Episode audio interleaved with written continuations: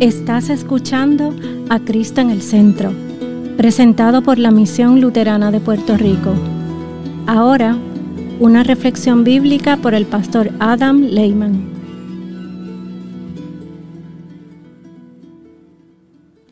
El Salmo 85. Señor, tú has sido propicio a tu tierra, has hecho volver a Jacob de su cautividad has perdonado la iniquidad de tu pueblo, has perdonado todos sus pecados, has reprimido completamente tu enojo, has alejado de ti el ardor de tu ira. Ahora, restauranos, Dios de nuestra salvación, deja ya de estar airado contra nosotros. ¿Acaso vas a estar enojado con nosotros siempre? ¿Mantendrás tu ira de una generación a otra? ¿Acaso no volverás a darnos vida para que este pueblo tuyo se regocije en ti? Señor, danos muestras de tu misericordia, concédenos tu salvación. Escucharé lo que Dios el Señor va a decir. Va a hablar de paz a su pueblo y a sus santos para que no caigan en la locura. Su salvación está cerca de quienes le temen, para que su gloria se asiente en nuestra tierra. Se encontrarán la misericordia y la verdad, se besarán la justicia y la paz. Desde la tierra brotará la verdad, y desde los cielos observará la justicia. Además, el Señor nos dará buenas cosas, y nuestra tierra producirá buenos frutos. Delante de Él irá la justicia, para abrirle paso y señalarle el camino.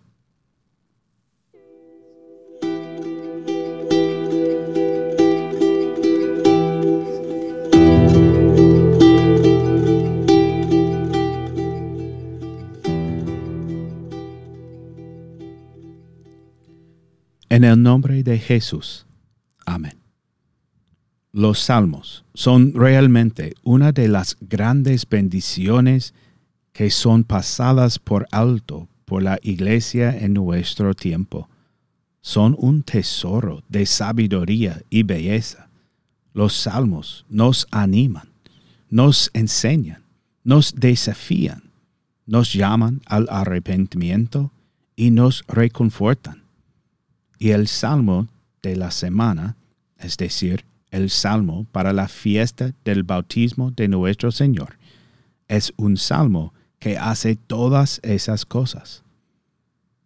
Encontramos el salmista orando, incluso suplicando que el pueblo del Señor se librara de la ira del Señor, y en cambio que el Señor sea misericordioso con un pueblo que no merece misericordia.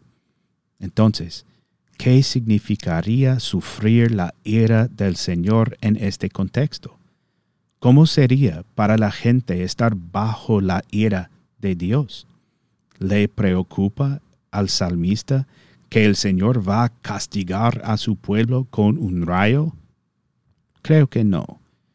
Creo que podemos entender la ira de Dios como una falta de la palabra de Dios y una falta de buena y fiel predicación y enseñanza.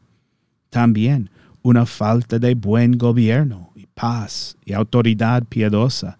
Y finalmente, una falta de tiempos fructíferos y buena cosecha.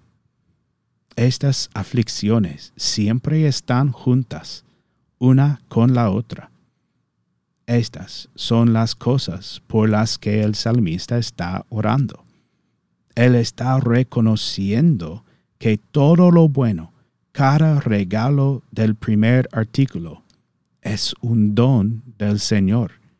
Por lo tanto, ora especialmente por lo más importante, que la palabra del Señor fuera proclamada entre el pueblo, que la palabra de Dios que es a la vez una palabra de ley que nos llama al arrepentimiento y una palabra de evangelio que nos proclama el perdón y la vida y la salvación, que esa palabra fuera proclamada entre el pueblo. En el versículo 8 escribe, Escucharé lo que Dios el Señor va a decir. Va a hablar de paz a su pueblo y a sus santos, para que no caigan en la locura. Aquí el salmista ora para que la gente escuche la palabra de Dios y no se aleje, que vivirían vidas de acuerdo con la buena y misericordiosa voluntad del Señor. Porque donde la palabra de Dios gobierna en la vida de cualquier pueblo, encontraremos paz y unidad, verdad y amor y encontraremos al Señor proveyendo para las necesidades diarias de su pueblo, para que puedan vivir una vida simple y honorable, de una manera agradable a Dios, en paz y tranquilidad. Él está orando exactamente como San Pablo nos enseña a orar en su primera carta a Timoteo, cuando escribió, ante todo, exhorto a que se hagan rogativas, oraciones, peticiones y acciones de gracias por todos los hombres, por los reyes y por todos los que ocupan altos puestos, para que vivamos con tranquilidad y reposo, y en toda piedad y honestidad, porque esto es bueno y agradable delante de Dios nuestro Salvador el cual quiere que todos los hombres sean salvos y lleguen a conocer la verdad. Que así sea también entre nosotros. Oremos que la palabra de Dios salga a cada parte de nuestra ciudad, a cada rincón de nuestra isla, y que la proclamación de esa palabra sería recibida y creída con gratitud. Después de todo, tenemos todo lo que necesitamos para la vida eterna en la palabra. Es decir, tenemos perdón y vida y salvación que se nos da gratuitamente en la palabra de Dios. Porque en el verbo hecho carne, en Jesús, lo tenemos todo. Una vez más, como dice el Salmo de hoy, Señor, danos muestras de tu misericordia concédenos tu salvación. En ninguna parte nuestro Señor nos ha mostrado más claramente su amor inquebrantable que yendo a la cruz y dando su propia vida por la nuestra. En ningún otro lugar nuestro Señor nos concede la salvación que en Jesucristo crucificado para el perdón de los pecados. En Jesús lo tienes todo, perdón, vida y salvación.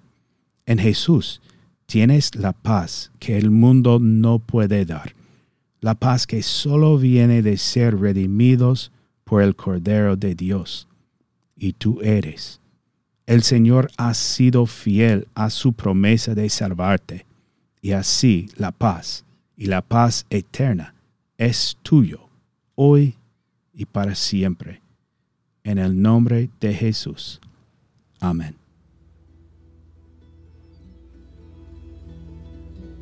Esta ha sido una presentación de la Misión Luterana de Puerto Rico, a Ministry of the Lutheran Church, Missouri Synod.